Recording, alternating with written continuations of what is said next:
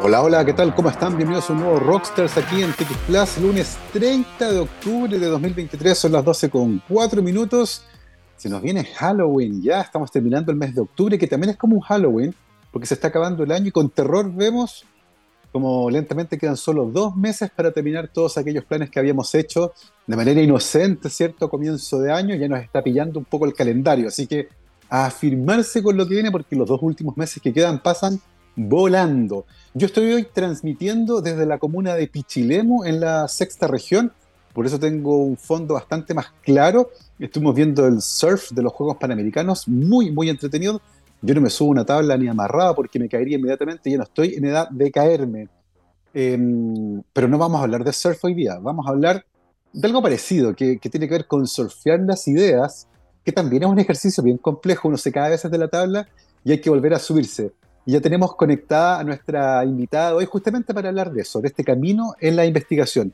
Es la doctora Cheryl Tapia Rojas, bioquímica de la Pontificia Universidad Católica de Valparaíso y doctora en Ciencias Biológicas con mención en Biología Celular y Molecular de la Pontificia Universidad Católica de Chile. Actualmente es académica e investigadora de la Facultad de Medicina y Ciencia de la Universidad San Sebastián y líder del Laboratorio de Neurobiología del Envejecimiento en el Centro de Biología Celular y Biomedicina de la misma universidad. Cheryl, ¿cómo estás? Bienvenida a Rockstars. Muchas gracias, mucho gusto. Encantada de estar aquí. Muchas gracias por la invitación de que podamos conversar hoy día. Cheri, muchas gracias a ti por tomarte un tiempo en la agenda para poder conversar de estos temas que a nosotros nos apasionan. Y eso es lo primero que te quiero preguntar. Eh, el camino en la investigación científica requiere de pasión, pasión por entender, pasión por aprender, por descubrir cosas nuevas. Eh, en tu caso, Cheryl, ¿cuándo nace ese interés por la ciencia y cuándo empiezas a mirar a bioquímica como una carrera que para ti puede ser interesante? Eh, esta inquietud parte en el colegio, por ahí por segundo medio, en la búsqueda de qué estudiar. Y, lo primero que se vislumbra, quizás lo primero que te sugieren es la medicina. Ah. También fue algo que me pareció atractivo, sin embargo, eh, de los cuestionamientos que yo me hacía, mis preguntas iban más allá quizás de, un problema médico, porque me pasaba a mí, por ejemplo, cuando, cuando yo iba a una consulta médica, eh, por alguna razón, una dolencia, no sé, me dolía la garganta, el médico me explicaba, ok, tienes inflamación, tienes una infección, tenemos que tratar con este medicamento. Pero yo salía de esa consulta con la inquietud de, bueno, pero ¿por qué se está generando esta inflamación? ¿Por qué me está pasando esto? ¿Por qué estos bacterias y agentes extraños llegaron a invadir mi cuerpo y causarme esto? Y eso no lo responde la medicina. Esa es una pregunta que va más allá, que es mucho más pequeña, que es como microscópica y que finalmente la respuesta está más por este lado de la bioquímica. En mi caso particular, total ignorancia de lo que era la bioquímica, pero en la búsqueda uno va entendiendo un poquito más y, bueno, es una apuesta al camino que yo hice en ese sentido. Y, hablando de eso, Cheryl, esa apuesta eh, finalmente se paga cuando uno descubre que efectivamente llegó al lugar correcto. Eh, y eso ocurre en algún momento de la carrera, en mi caso fue en tercer año, cuando comenzaron los ramos de carrera no se da cuenta de lo que hay ahí. En el caso tuyo, ¿en qué momento dijiste sí? Este es el camino, esto es lo que yo necesitaba. La verdad es que yo me ilusioné desde el primer momento, cuando uno llega a primer año en la carrera y tienes unos cursos que son como talleres de bioquímica ah. y te, te cuentan qué es, te hablan otros investigadores o te hablan profesores ya de la carrera misma. En ese momento yo me ilusioné y dije, creo que estoy en el lugar correcto y conforme tú vas avanzando los cursos, siempre está esa sensación de que hay cursos que uno dice, ¿para qué me va a servir esto?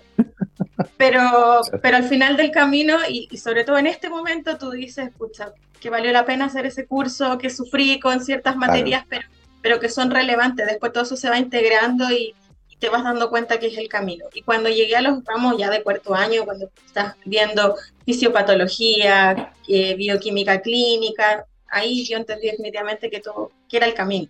Yo estaba encantada con mi carrera ya a esa altura.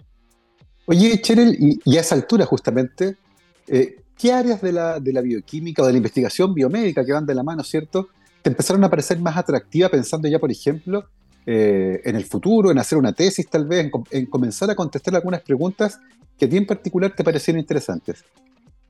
A mí siempre me gustó el área de neuro, la, la neurociencia es un tema que, me llamó la atención también desde, desde el colegio de ahí en adelante.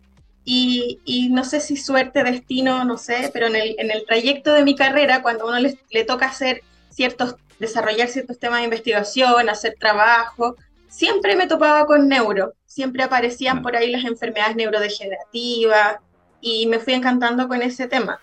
Y, por ahí siguió mi decisión de la tesis de pregrado también, de buscar ese camino. En mi escuela, yo estudié en la Católica Valparaíso y teníamos biología y veíamos, por supuesto, el sistema nervioso central, pero no teníamos un curso como de neurociencia o neurobiología. Por lo tanto, a mí me interesaba mucho aprender más de esa área. Y, en ese momento tú decides entonces venirte de Valparaíso a Santiago, ¿no?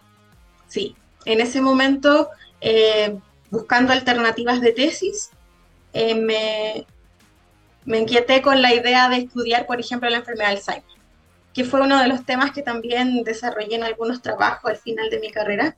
Y, me vine a Santiago, me comuniqué vía mail con el doctor Inestrosa, le escribí un correo eh, la verdad es que siendo súper honesta, con la cero ilusión de que me respondiera. Cuando uno es estudiante, está desde el otro lado, ve a los investigadores y a los profesores un poco lejanos que dice, pucha, ¿quién me va a contestar el correo este caballero? Y, la verdad es que sí, fue súper empático, me contestó el correo y me citó a Santiago a una entrevista para que viniera a conocer su laboratorio y conociera lo que él hacía más desde la intimidad y, me encanté con el tema. Sí, la verdad es que esas oportunidades, ¿cierto? De poder empezar a expandir los horizontes, perseguir lo que uno quiere, pero en la iniciativa de escribirle a alguien, ¿cierto? Muchas veces sin expectativas claras, pero finalmente se te abre esa oportunidad, te vienes a Santiago, vienes a experimentar, ¿cierto? Eh, con la neurociencia, con la neurodegeneración, con el Alzheimer. Cuéntanos un poco cómo fue esa etapa en particular eh, y, dónde empezaron a aparecer ya en tu cabeza las ideas, por ejemplo, eh, de seguir después del pregrado, de seguir haciendo un doctorado. Sí, me gustó mucho lo que, lo que hacíamos. llegué justo en una etapa de remodelación del laboratorio, donde la parte de cultivo celular se estaba eh, ampliando, por lo tanto pasaban semanas, meses y, el cultivo no arrancaba y yo me sentía ahí de brazos patada, ya no sabía qué más leer. Y, y, la curiosidad que a uno no le permite estar tranquila me llevó a, a bueno, a sumarme eh, a lo que estaban haciendo algunos otros compañeros de laboratorio ya en sus tesis doctorales, en etapas más avanzadas y yo los acompañaba, yo les pedía permiso, puedo ir contigo a ver qué estás haciendo, me puedes enseñar esto, te puedo acompañar hoy día al microscopio, y así fui conociendo lo que hacían desde la otra vereda, de la vereda de, los modelos in vivo, y me encanté con esa parte.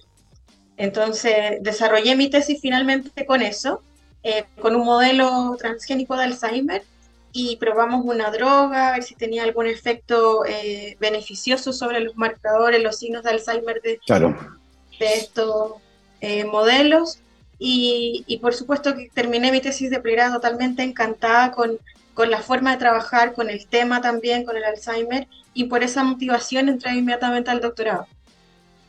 Es tremendamente interesante porque la enfermedad de Alzheimer se ha convertido en un problema de salud pública muy, muy grave, muy serio, teniendo en cuenta sobre todo que hoy las expectativas de vida son muy altas y por lo tanto la neurodegeneración comienza a ser parte, ¿cierto?, de nuestras vidas algo que habitualmente no ocurría, no porque no ocurría, era porque nos moríamos antes de eso. Eh, hoy, como tenemos vidas más largas, empezamos a ver todos estos problemas que tienen que ver con la fatiga de material, ¿cierto? En este caso, con la neurodegeneración. Em, nos contabas algo que también es súper interesante. En un momento el laboratorio estaba experimentando remodelaciones, el material de trabajo era escaso, ¿cierto? No se podían establecer los cultivos y tu iniciativa te permitió comenzar a trabajar con otros modelos y descubriste otras cosas que son súper interesantes. Y eso también es relevante en la carrera de una científica y de un científico, ser busquilla, ¿cierto? Eh, no quedarse solo con lo que uno tiene en mente, sino que a veces también expandir los horizontes y al mismo tiempo descubriste, ¿cierto?, algo que te apasionaba y decidiste quedarte ahí para seguir tu doctorado, eh, que es una etapa bien fascinante de la carrera de una científica y de un científico. Em, habitualmente es la etapa en la que uno puede contestar, ¿cierto?, de la mano de un tutor o una tutora una pregunta que todavía no tiene respuesta, más compleja tal vez que en el pregrado. En tu caso, Cheryl, ¿en qué problema te metiste durante el doctorado? Durante el doctorado yo junté dos aristas importantes de la investigación de mi tutor en ese entonces, el doctor Inestrosa. Él estudia durante décadas la enfermedad de Alzheimer, pero también tiene su foco puesto en una vía de señalización que es la vía de señalización WINT. Y él durante muchos años ha estudiado cómo la vía Wnt contribuye a los procesos sinápticos, a la función neuronal, a la memoria, y, sabíamos que la, la, vía Wnt estaba deficiente en ciertas funciones durante el Alzheimer, pero hasta ese entonces eran solo correlaciones. Habían sugerencias que nos podían decir, mira, quizá esto es más importante, no solo que algo que cambia, sino que, que el hecho de que cambie puede estar contribuyendo a que la patología se desarrolle. Y fue en esa pregunta en la que eh, nos embarcamos. Me costó, la verdad, convencer a mi tutor de que nos embarcáramos con eso. De hecho, me costó convencerlo de que nos embarcáramos en cualquier tesis, porque contándote ya en la, un poco de, de la historia de llegar a construir una tesis, pusimos cuatro proyectos sobre la mesa yo, yo llevé durante un periodo de tres o cuatro meses, llevé a su oficina tres proyectos que terminaron siendo proyectos fallidos porque no, las, no lo convencí con esas ideas. y llegué con esta cuarta idea que si bien a él le gustaba mucho porque unía los dos pilares de su laboratorio, la verdad es que él no creía que esta idea podía llegar a ser verdadera. Eh, entonces, con un poco de, de temor, ambos nos abordamos este, este trabajo de eh, nosotros lo que hacíamos era atenuar la funcionalidad de esta vía WINT y ver si eso tenía un impacto en generar en los modelos transgénicos de Alzheimer un fenotipo acelerado, que el Alzheimer empezara antes y fuera mucho más severo. Mm. Y lo mismo lo probamos también en modelos silvestres, no, no modelos no transgénicos de la enfermedad, donde vimos que efectivamente si nosotros apagábamos esta señalización WINT, eh, el animal comenzaba a desarrollar ciertas características como tipo Alzheimer. Comenzaba a perder la memoria y desarrollaba marcadores neurológicos que nos sugerían que podía estar desarrollando una patología similar a la de la enfermedad de Alzheimer. Es una apuesta súper interesante porque ese tipo de experimentos te permite poner eh, en una cierta dirección, ¿cierto? Eh, el Alzheimer como condición patológica con una vía de señalización. Eh, y no las puedo ordenar y decir, ¿es causa o consecuencia? Bueno, aparentemente es causa. Uno modula esta vía y empiezan a aparecer los síntomas, lo que sugiere, ¿cierto?, fuertemente que ese desbalance podría eventualmente gatillar los síntomas que vienen después. Eh, hoy, Cheryl, ¿qué sabemos de la relación entre esta vía y la enfermedad de Alzheimer? Entendiendo que avanzado en tu carrera, tú estás en otras cosas hoy, pero, pero entiendo que esa relación es bien interesante aún, ¿cierto? La vía WINT con la patología de Alzheimer. Sí, esa pregunta es una pregunta que, está sobre la mesa durante mucho tiempo y se sigue avanzando.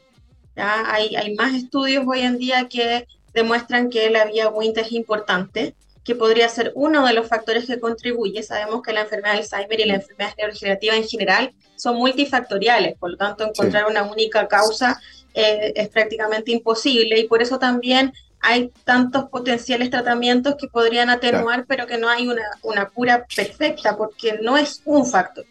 Y, y, en el avance de eso, de hecho, hoy en día estamos trabajando eh, en cotutoría con el doctor Inestrosa, tenemos un estudiante trabajando en entender quizás otra lista de cómo la vía WIN podría estar impactando en la enfermedad de Alzheimer. Porque en mi caso yo vi que la vía WIN podría promover el desarrollo de las características típicas del cerebro de los pacientes con Alzheimer, que es mm. la formación de estos agregados de proteínas. Pero hoy día estamos abordando la vía WIN como mm. también eh, comandando una respuesta que es distinta, que es, por ejemplo, controlando al organelo que produce la energía y que sabemos que está deficiente también en el Alzheimer. De hecho, vamos a hablar en profundidad sobre la relación entre las mitocondrias, las neuronas sinápticas, las no sinápticas, ¿cierto? Y lo que ocurre ahí, ¿cierto? Vinculado con la neurodegeneración, particularmente en la vida adulta. Eh, antes de eso, Cheryl, eh, ha habido una, una discusión súper interesante en el mundo de la biomedicina, porque en los últimos 20 o 30 años probablemente, tal vez más incluso, la hipótesis prevalente con respecto al mal de Alzheimer ha sido el péptido amiloide. Y de hecho ha dirigido parte importante en los desarrollos de fármacos. Y la verdad es que todos, o el 99% de ellos, han mostrado resultados que son muy poco satisfactorios y la verdad bien desilusionantes lo que ha hecho que se cuestione a la hipótesis del amiloide como el eje central de la patología del Alzheimer. Han aparecido otras hipótesis, desde infecciones bacterianas, inflamación del cerebro, eh, vinculación con otros virus como Epstein-Barr virus. Eh, ¿cómo, ¿cómo, está el panorama hoy con respecto a el péptido amiloide, el Alzheimer, causa, consecuencia? ¿Cómo, cómo vamos ahí en esta, esta enmarañada, cierto, teleserie a esta altura del, del Alzheimer? Sí, eh, claro, la, hipótesis amiloide fue la más fuerte, ha sido la más fuerte durante todos estos años de investigación y, se han ido derribando ciertas eh, ideas. Por ejemplo, lo que hoy tenemos súper claro es que no son las placas amiloides las responsables de la toxicidad. Y por eso eh, con impacto se ve que estos fármacos que depletan de placas los cerebros no tienen ningún efecto. Porque ya en el, trayecto de estudiar las especies ah, eh, de amiloide nos encontramos con que quizás las especies más tóxicas son las intermedias, no necesariamente la placa. Tenemos los oligómeros de abeta que son altamente tóxicos, por ejemplo, para la sinapsis, y sabemos que toda esta especie es soluble, no necesariamente el agregado proteico como que se acumula en el cerebro y que es el que se visualiza post-mortem, no es el responsable, sino que todo lo que causan estas especies pequeñas que, se van formando en el transcurso de la enfermedad. Ahora, si esa es la principal causa, eso todavía está en discusión. Eh, y, como tú dices, hay muchas otras aristas, muchas otras hipótesis que son eh, igualmente válidas porque hay evidencia que apoya de que todos son factores que mm. contribuyen.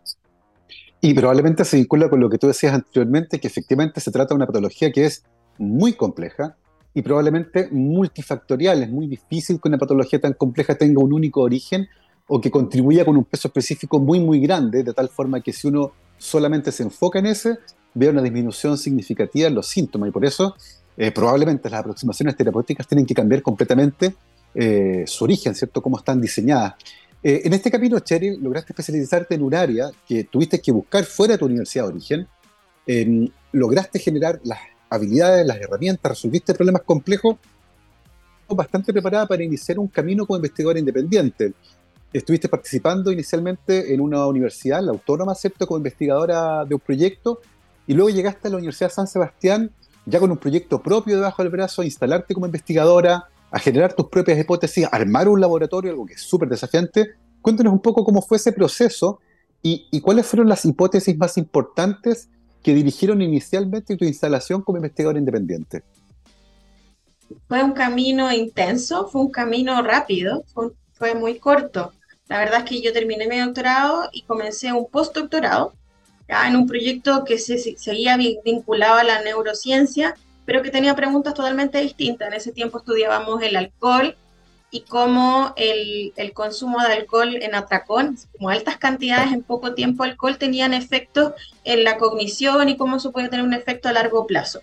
Mm. Era un tema interesante, sin embargo, se alejaba un poco de lo que tú dices, que, que, lo que hemos estado hablando, que es mi pasión, tenía que ver con las enfermedades neurodegenerativas, y por lo tanto, en paralelo, comienza esta búsqueda de crear tus propias ideas en qué te gustaría trabajar y, justamente, si bien el Alzheimer me encanta y me gustaría seguir ligada a él dentro de lo posible, yo quise moverme o mis ideas en ese momento comenzaron a circular un paso antes, pensando en qué le pasa al individuo envejecido que en algún momento desarrolla características y finalmente la enfermedad neurodegenerativa. Porque el, Alzheimer que uno normalmente estudia en el laboratorio es con un modelo transgénico, pero eso representa menos del 1% de los casos que corresponden al Alzheimer familiar.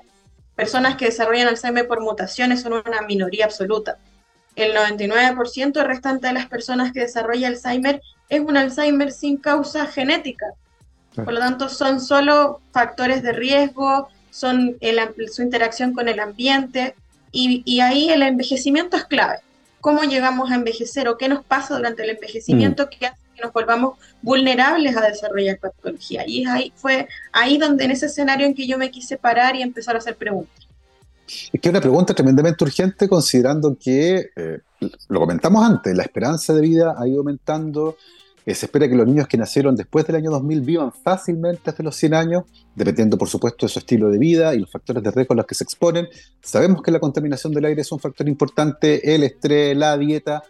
Eh, la verdad es que son muchísimos factores los que están eh, detrás de esto. Eh, en ese sentido, Cheryl, ¿cómo, ¿cómo, visualizas el panorama de Chile en particular hacia el futuro pensando en las enfermedades neurodegenerativas?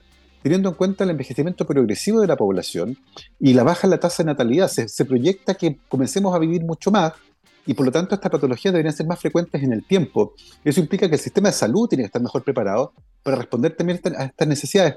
¿Cómo, ¿Cómo ves el panorama chileno pensando en esta patología, en estas patologías, ¿cierto? Familia de patologías en particular eh, en el futuro?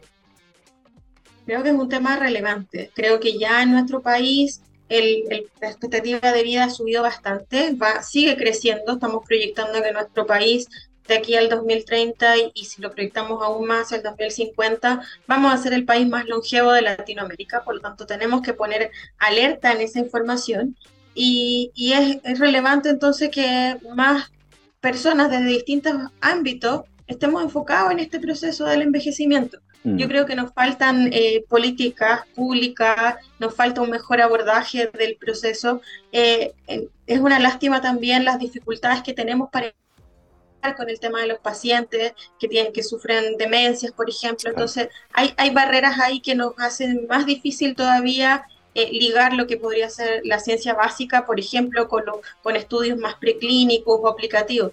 Yo creo que ideas tenemos, pero, pero tenemos esa limitante, que no tenemos el, el espacio para conversar con otras áreas de la ciencia, la medicina y poder eh, proyectar nuestra, nuestro trabajo, nuestras investigaciones eh, y materializarlo, por ejemplo, en estudios clínicos.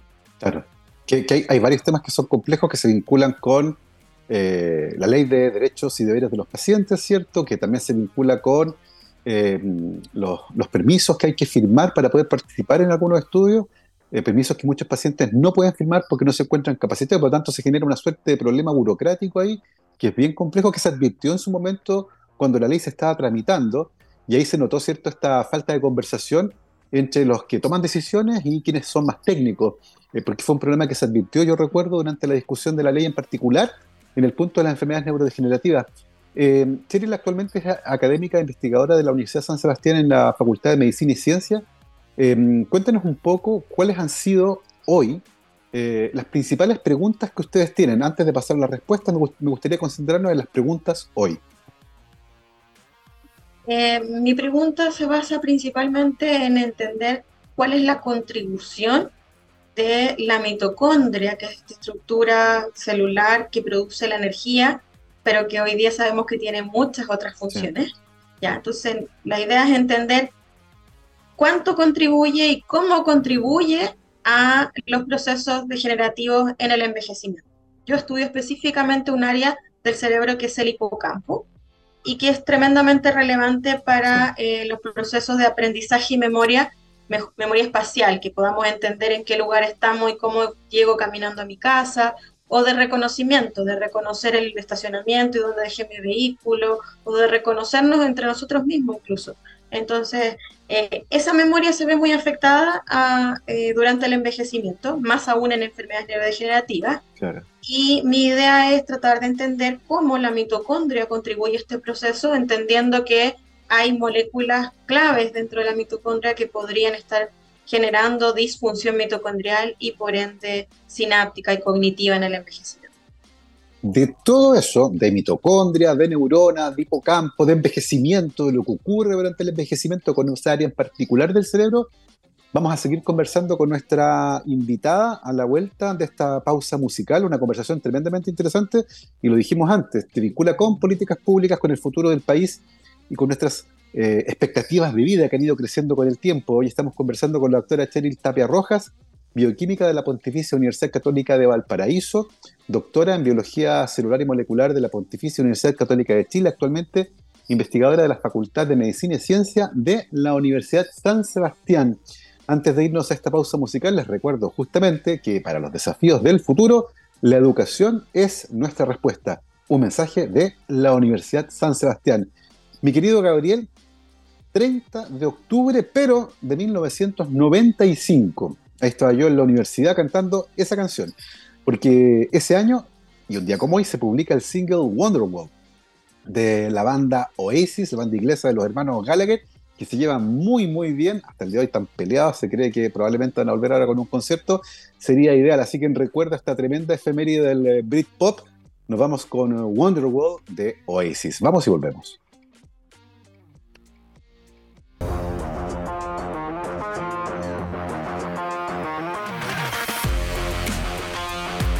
12 con 33, estamos de vuelta aquí en Rockstars de TX Plus, lunes 30 de octubre de 2023.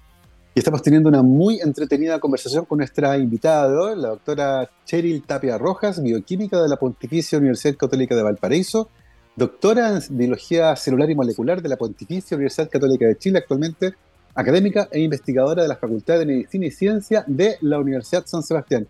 Cheryl, antes de la pausa estamos conversando sobre mitocondrias, neuronas del hipocampo y envejecimiento. Cuéntanos un poco actualmente eh, qué sabemos de esto, cuál es el panorama actual con respecto al envejecimiento, la pérdida de memoria, las mitocondrias y el hipocampo.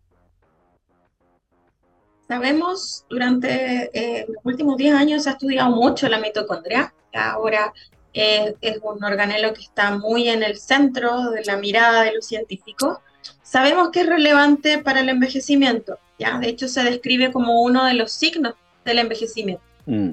Hay, em, dependiendo la, la, la, corriente de investigación que queramos ver, hay nueve o bien pueden llegar a ser hasta 13 signos del envejecimiento, pero siempre en esta lista está la mitocondria y la falla de esta estructura de este organelo como un, una característica clave en el envejecimiento. Sin embargo, volvemos a la pregunta, ¿es algo que siempre cambia como un marcador de enfermedad o es relevante causando ciertos eventos, por ejemplo, causando pérdida de memoria.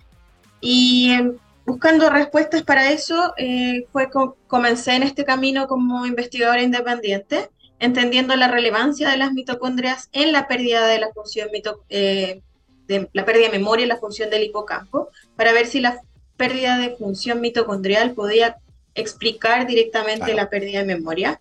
Y ahí dividimos aún más la historia, la complejizamos un poquito porque salen las mitocondrias sinápticas en la historia. Ya entendemos que la neurona es una célula muy particular, distinta quizás a otras células de nuestro organismo, porque es una célula que tiene una estructura distinta, tiene proyecciones, por lo tanto le llamamos que es una célula que tiene es polarizada, tiene polos, tiene una región central donde está el cuerpo de la célula, pero tiene estas largas proyecciones que permiten la comunicación neuronal. Y por lo tanto, dependiendo de esa clasificación, las mitocondrias son distintas. Tenemos las mitocondrias que llamamos no sinápticas, que están en el cuerpo de la neurona, y tenemos las mitocondrias que están en los sitios de comunicación neuronal. Y mi pregunta base eh, de hace unos años era entender si estas mitocondrias de la sinapsis fallaban más, fallaban primero y podían ser importantes en la pérdida de memoria. Sí, hay una cosa súper interesante al respecto, y es que sabemos que las mitocondrias, por su principal función, que es la producción de energía, están como organelos sometidos a un altísimo estrés oxidativo eh, y deben manejar una cantidad de moléculas que son peligrosas eh, y que a la larga producen envejecimiento del organelo. Eh, en ese sentido, ¿existen diferencias en cuanto a la funcionalidad de las mitocondrias que se encuentran en la zona sináptica comparadas con las que no están en esa zona? Por ejemplo, producen más energía, están más sometidas a una mayor carga oxidativo, lo que podría explicar tal vez que, que, tengan más daño en el tiempo. Exactamente, eso fue lo que nosotros publicamos el año 2020 en un muy buen artículo. Eh, fue de hecho uno de los primeros artículos que publicamos en, como, como yo líder del laboratorio, autor correspondiente, y en ese artículo justamente comparamos estas dos poblaciones de mitocondria. Hay que decir que de base son distintas. Son distintas en tamaño, en forma, en la maquinaria que tienen para trabajar también hay diferencias. Y estas diferencias se hacen aún más evidentes en el proceso de envejecimiento. Las mitocondrias de la sinapsis en el envejecimiento fallan antes que las no sinápticas. Conforme vamos envejeciendo, las mm. mitocondrias de la sinapsis producen menos energía, producen más mm. especies reactivas de oxígeno y además son mucho más sensibles a el ambiente, principalmente al, calcio, que es un ion muy importante en la comunicación neuronal. y, además eso se correlaciona directamente con la pérdida de memoria. Oye, Cheryl, y técnicamente, eh, ¿qué tan complejo sería, por ejemplo, tomar mitocondrias de la región no sináptica y ponerlas en la región sináptica para ver si pueden suplementar de alguna manera eh, la funcionalidad? ¿Es, posible pensar en algo así o es demasiado complejo? Es posible. De hecho, la, célula de la neurona tiene su propia maquinaria de tráfico que toma mitocondrias desde el cuerpo celular y las lleva hacia la sinapsis y de vuelta trae las sinápticas que están, por ejemplo, ya cumpliendo su vida útil, las trae de vuelta para degradación en el cuerpo celular. Por lo tanto, una idea, por supuesto, que es pensar en recambiar más rápidamente esas mitocondrias y que nuevas mitocondrias que se están generando o que están más sanas puedan viajar hacia la zona de la sinapsis. Oye, y teniendo en cuenta ese mecanismo que permite el recambio de las mitocondrias desde un lugar de altísimo estrés a un lugar tal vez de un poco más bajo estrés, eh, ¿se ha mirado, por ejemplo, si es ese proceso el que tal vez se lentece o de alguna manera no funciona muy bien y el que hace que finalmente eh, las neuronas más dañadas se queden en la región sináptica, lo que contribuye finalmente a la disfunción completa del sistema? En enfermedades neurodegenerativas eso está muy estudiado. Por ejemplo, en Alzheimer sabemos que hay depresión de mitocondrias en la sinapsis porque el tráfico no es eficiente. Las mitocondrias se van de vuelta al cuerpo celular, pero no están llegando en su reemplazo. Mm. Pero en el envejecimiento, cuando uno piensa que sabe mucho, la verdad es que no. En el envejecimiento hay un vacío ahí de información y muchas veces uno asume que lo que pasa en enfermedades neurodegenerativas también está pasando en, en envejecimiento. Y no tiene por qué ser así. Pues, nosotros nos hemos encontrado con importantes sorpresas de que no necesariamente es así, que hay algo que ocurre que cambia en el envejecimiento y que nos lleva a tener después este fenotipo agravado de la enfermedad neurodegenerativa. Así Eso es algo que nos interesa también explorar, súper interesante. Súper, súper interesante. Eh, en ese sentido, Cheryl, eh, sabemos qué factores ambientales, conversamos de los factores genéticos antes, ¿cierto? ¿Qué factores ambientales eh, podrían incidir, por ejemplo, en el caso de los modelos animales, uno los puede modificar de manera relativamente sencilla, la dieta probablemente uno de ellos, ¿cierto? Eh, pueden incidir en este envejecimiento prematuro o tal vez acelerar las mitocondrias que explican después el mal funcionamiento de las neuronas de esta zona en particular del cerebro? Hay varias teorías al respecto. Está la idea de, por ejemplo, los hábitos alimenticios, como tú mencionas. Está el ejercicio también como otra herramienta o alternativa para mantener saludables las mitocondrias. Y también el, lo, que creo que, está tomando más fuerza ahora y que nosotros también de alguna manera lo estamos explorando es esto de, por un lado, eh, estresar a la mitocondria y darle pequeños estímulos para que esté alerta y se pueda defender mejor. ¿ya? Y por otro lado, no sobrecargarla de trabajo. Fíjate que hay, varios estudios que muestran que si nosotros generamos una, una inhibición parcial del trabajo de la mitocondria, esto en lugar de ser negativo resulta beneficioso mm. a largo plazo. Y yo me lo, yo, yo le encuentro sentido a eso desde el punto de vista que lo miramos de que hay una maquinaria que está trabajando, como decimos, a su máxima capacidad. Y por lo tanto, si la estamos exigiendo tanto, su vida útil se acorta, versus si la tenemos trabajando a un ritmo más tranquilo, podemos permitirle que esta mitocondria permanezca funcional por más tiempo. Esas ideas están bien eh, fuertes en la literatura y mm. nosotros también estamos tratando de abordar algo de eso. Cheryl, otra cosa interesante de la mitocondria es que es uno de los pocos organelos, eh, los eucariontes junto con los cloroplastos, que tiene un genoma propio, eh, que este es un genoma cierto residual de una bacteria, probablemente una alfa proteobacteria que origina la mitocondria. Eh, y esto es interesante porque desde el punto de vista de la biología implica que la mayor parte de las proteínas mitocondriales están codificadas por genes en el núcleo. Y hay un complejo proceso en el que estos genes tienen que activarse, transcribirse, traducirse, y las proteínas importadas en la mitocondria. ¿Se sabe cómo, eh, si este proceso también tiene alguna, algún impacto en, las disfunciones mitocondriales que ustedes han, han estudiado? Esa es otra arista que también estamos evaluando porque efectivamente las proteínas deben llegar a la mitocondria. Y para que puedan ser funcionales en la mitocondria, uno, deben viajar hacia la mitocondria, por lo tanto hay un tema de tráfico. En segundo paso, tienen que ingresar a la mitocondria y para eso hay toda una maquinaria de importe mitocondrial que no se sabe absolutamente nada de cómo está funcionando en el envejecimiento. Nosotros tenemos alguna evidencia de que pareciera no estar funcionando del todo bien y que las proteínas se estarían quedando más en, la, en, la, en el citoplasma de la célula, no estarían entrando a la mitocondria. Y por otro lado, una vez que entran, necesitan que eh, sean modificadas, ya son cortadas y son plegadas para poder adquirir su forma, eh, su funcionalidad. Por lo tanto, ahí dentro de la mitocondria hay toda una maquinaria de enzimas que están proteolizando lo que, no, lo que ya no es necesario y que están además plegando esta proteína para que adopte su estructura conformacional que la hace funcionar. Y ahí nosotros tenemos puesto nuestro ojo en una proteasa que se llama LOMP1, que es tremendamente relevante porque cumple todas estas funciones. además, tomando lo que tú me dices del ADN mitocondrial. LOMP1 es una enzima que tiene actividad proteolítica, por lo tanto corta aquellos fragmentos de las proteínas que no, ya no son necesarios. Por otro lado, es chaperona, por lo tanto pliega la proteína y le ayuda a adquirir la forma necesaria. Y tiene una tercera función además de eh, estabilidad y mantención del ADN mitocondrial. Por lo tanto, la hace un excelente candidato pensando que si esta proteína falla, va, a causar estragos en la mitocondria por distintos aspectos. Claro. Es, tremendamente interesante, se vincula con lo que conversamos antes cuando hablamos de enfermedades neurodegenerativas y de Alzheimer.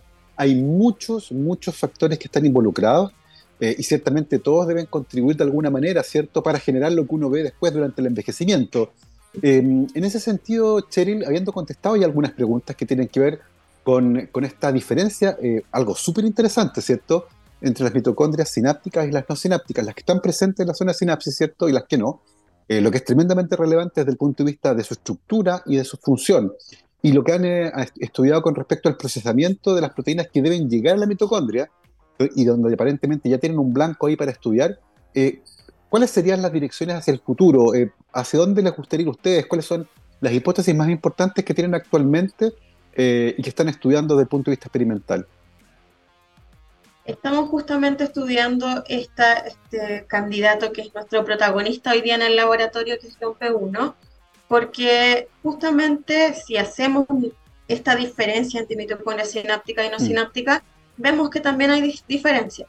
Así como hay diferencias entre eh, un individuo joven y uno envejecido, hay diferencias en los niveles de expresión y de funcionalidad de esta proteasa entre mitocondrias sinápticas y no sinápticas y también entre hembras y machos, también hemos visto eso. Entonces, parece tremendamente relevante y creo mm. que no, eh, en el largo, en el corto plazo, quizás de aquí a un par de años podemos contestar algunas preguntas de la real importancia de esta proteasa, porque la verdad es que se conoce muy poco de ella en el ambiente eh, de la neurociencia primero, porque no ha sido estudiada en, en neuronas, y mucho menos en un contexto de eh, neuronas y envejecimiento.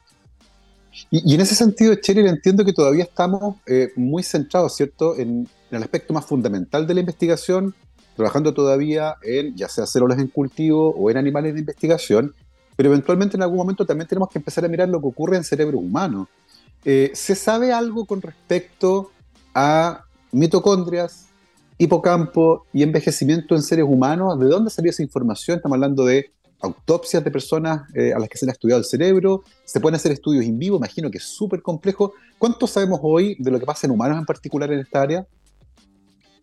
Sabemos bastante, por ejemplo, porque la mitocondria es productora de energía y tenemos distintas formas de estudiar la energía. Tenemos estudios clínicos de pacientes donde mostramos que hay menor producción de energía y lo que inmediatamente dice que hay una disfunción mitocondrial en el cerebro de individuos humanos envejecidos. Mm. Eso lo sabemos. Y de algunas otras funciones, porque la mitocondria no hace solo eso, tiene hartas funciones más adicionales. Eh, obviamente es lo que más hablamos, lo más relevante, pero tiene otras funciones. Ahora, intervenir la mitocondria desde un punto de vista de, del individuo se ah. parece, parece un desafío mayor. Sin embargo, también tenemos algunas ideas y aproximaciones. Tenemos en este momento en curso eh, un proyecto postdoctoral que dirige la doctora Claudia Jara, y ella trabaja con eh, luz LED. La luz LED eh, y, tiene la capacidad de irradiar un tejido y activar las, las ciertas funciones de la mitocondria. Este, esta luz LED ha sido probada, de hecho es una colaboración con una investigadora de la Universidad del Paraíso, que ella, Débora Buendía es su nombre, y ella es eh, ingeniera en biomedicina y ella ha diseñado un dispositivo, un casco que permite irradiar, por ejemplo, el, cerebro de un paciente. Sin embargo, ella desde su mirada más bien clínica tenía el vacío de entender cómo mecanísticamente esta luz podía estar generando un beneficio. Y en ese sentido nosotros hemos trabajado en entender que esta luz LED impacta en el hipocampo y activa la función de la mitocondria. activando, por ejemplo, algunos complejos de la cadena transportadora electrónica. Mm. Oye, Cheryl, y volviendo un poco a la parte más epidemiológica, vinculada evidentemente con lo que ustedes hacen en el laboratorio, eh, ¿sabemos en el mundo si hay poblaciones que sean más susceptibles eh, a esta neurodegeneración que ocurre durante el envejecimiento, ¿cierto? No patológica, no vinculada con Alzheimer, sino que sencillamente por, lo que decía yo al principio de manera muy burda, ¿cierto? La fatiga material, o poblaciones que sean más resistentes, que lleguen hacia eh, la parte más avanzada de su vida, los más longevos, con capacidades que están vinculadas con el hipocampo, que estén más intactas. Eh, es interesante entender eso porque podría revelar también algunos factores genéticos ocultos. Eh, ¿Tú sabes si alguien está trabajando en eso, en entender diferencias poblacionales en el mundo hoy con respecto a mitocondria eh, e hipocampo?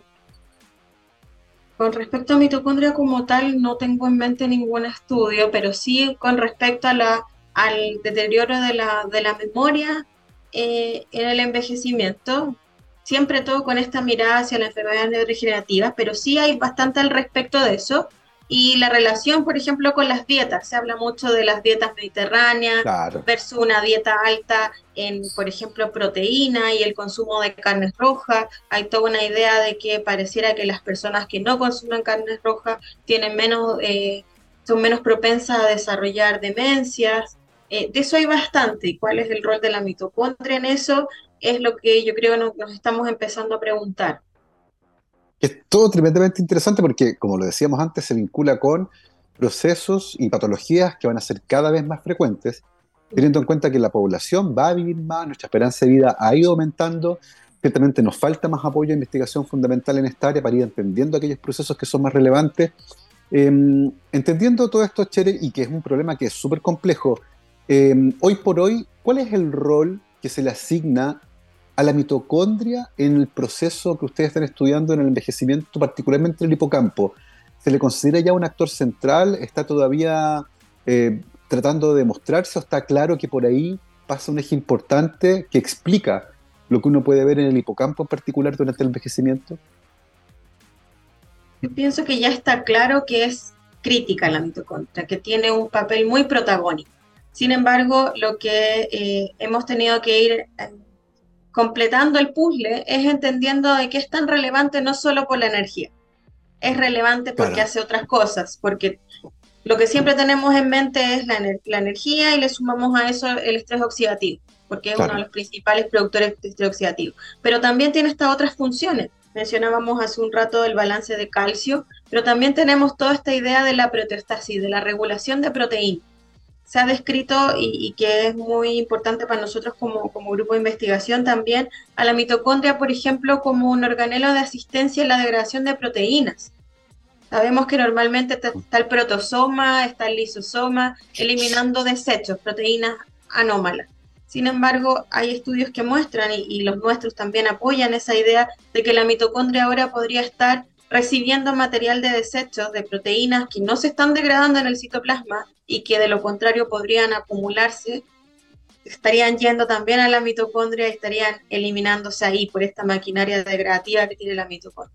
Entonces, nos ha tocado eh, completar una historia donde la mitocondria siempre hemos sabido que es relevante, pero ahora entendemos por qué tanta relevancia, porque no todo se basaba en la energía, sino que tiene múltiples otras funciones que también contribuyen a que la célula esté y la neurona esté funcionando. Es interesante eh, y de nuevo eh, refleja la complejidad que estos problemas tienen y que solo lentamente eh, y con trabajo muy metódico logramos comprender. y probablemente estos problemas complejos tienen respuestas que también son complejas. volviendo a la, mitocondria, Cheryl, hoy por hoy entendemos que su estructura y su funcionamiento en la región sináptica y en la no sináptica es distinto. en, ese sentido, desde el punto de vista estructural, ¿Cómo se estudia esas diferencias y cuáles son las más relevantes que uno puede encontrar en estas dos zonas de las neuronas? Se estudia mediante eh, microscopía, por ejemplo, nosotros hacemos microscopía electrónica y también mediante bioquímica.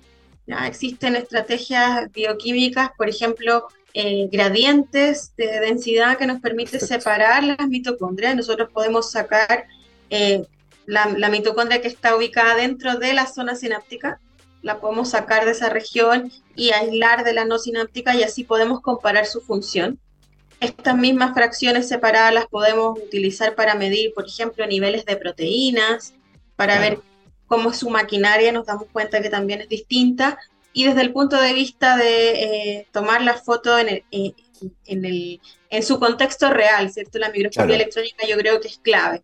Que nos damos cuenta que la mitocondria sináptica es mucho más pequeña, ¿ya? Eh, porque la sinapsis es una zona pequeña con respecto a lo que es un cuerpo celular o un axón, son mucho más, más grandes. Por lo tanto, cuando uno toma la foto, ve la mitocondria no sináptica que es enorme versus la sináptica que es mucho más chiquita.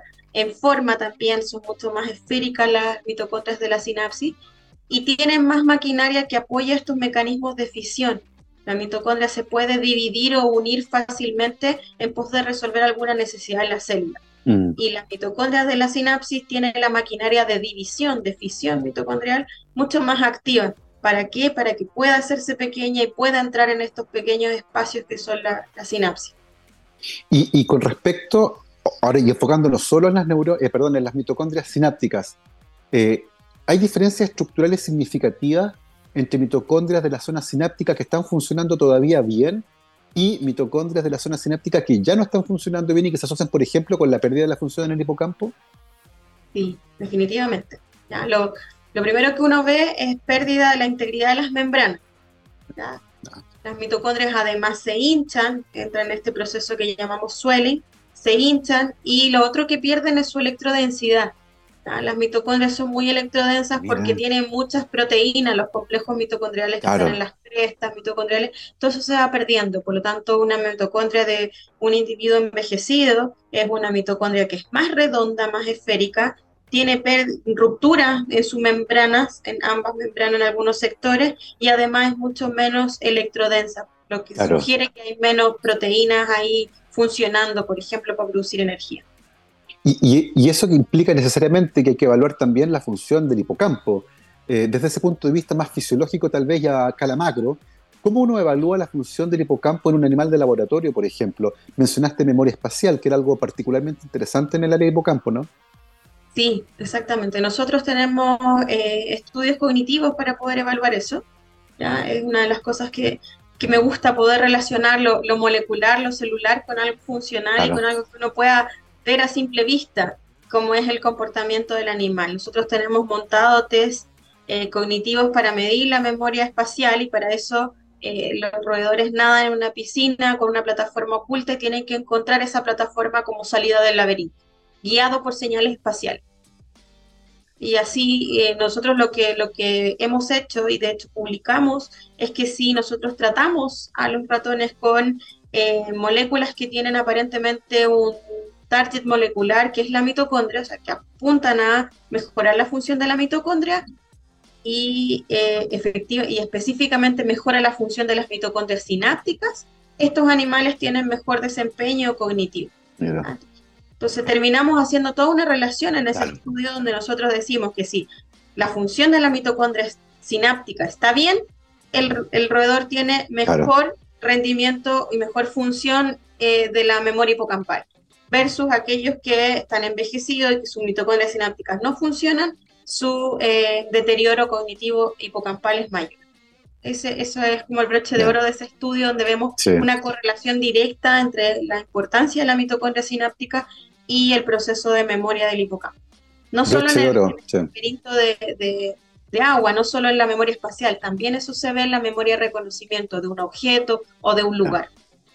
Es tremendamente fascinante cómo se puede hacer el correlato, ¿cierto?, entre la estructura de un organelo que se encuentra dentro de la neurona y un comportamiento, que es la capacidad de navegar el mundo. Y yo sí encuentro que es fascinante porque apoya fuertemente este escenario donde la disfunción mitocondrial, particularmente la zona sináptica de una neurona, contribuye fuertemente al deterioro de habilidades cognitivas, eh, lo que nos muestra el sustrato celular de un comportamiento que va apareciendo de la mano con el envejecimiento. Un tema fascinante y que para nuestro país, ciertamente, el país que va a ser más longevo en Latinoamérica en los próximos 30 años, va a ser un desafío gigantesco desde el punto de vista de la investigación fundamental, como de la investigación clínica y también de las políticas públicas, y un área en la que nuestra invitada de hoy, la doctora Cheryl Tapia Rojas, bioquímica de la PUCB, doctora en biología celular y molecular de la Católica y actualmente académica de la Universidad de San Sebastián, está haciendo una gran, gran contribución. Son las 12.58 y estamos llegando al final de esta conversación, Cheryl. Te queremos dar las gracias por acompañarnos. Estuvo tremendamente entretenido y te deseamos todo el éxito para lo que viene en el futuro. Muchas gracias, muchas gracias por la invitación y por el tiempo, por la oportunidad de conversar de lo que hacemos. No, encantado, estuvo tremendamente entretenido. Nosotros nos vamos, hoy es lunes y como todos los lunes tenemos estreno de Talk. Talk es una serie de micro documentales que es producido por TX Plus y auspiciado por la Universidad San Sebastián con la finalidad de acercar la ciencia y la tecnología a un público no académico, pero sí interesado en descubrir de la voz de sus protagonistas los distintos aspectos de la ciencia. En el capítulo que estrenamos hoy, lunes 30 de octubre, te invitamos a conocer cómo en un mundo global la eficiencia en la producción de alimentos y la seguridad alimentaria son claves para conseguir un desarrollo sostenible. Y a pesar de que Chile tiene una economía que está fuertemente basada en la agricultura, tenemos eh, esta cosa paradójica de que no hemos dedicado esfuerzos sistemáticos en el avance de las ciencias para entender el comportamiento de plantas y hongos para enfrentar justamente estos desafíos. Hoy conversaremos junto al doctor Luis Larrondo, director del Instituto Milenio de Biología Integrativa y Bio, que nos ayudará a entender cómo las plantas y los, hongos perciben el ambiente, lo que nos permite concebir estrategias efectivas de nutrición vegetal, así como diseñar mejores alternativas en el control de patógenos vegetales y el desarrollo de soluciones biotecnológicas. Este y otros capítulos de TOC están disponibles en nuestro canal de YouTube y en la página de TX Plus. Que esté muy bien y que lo disfruten. Chao, chao.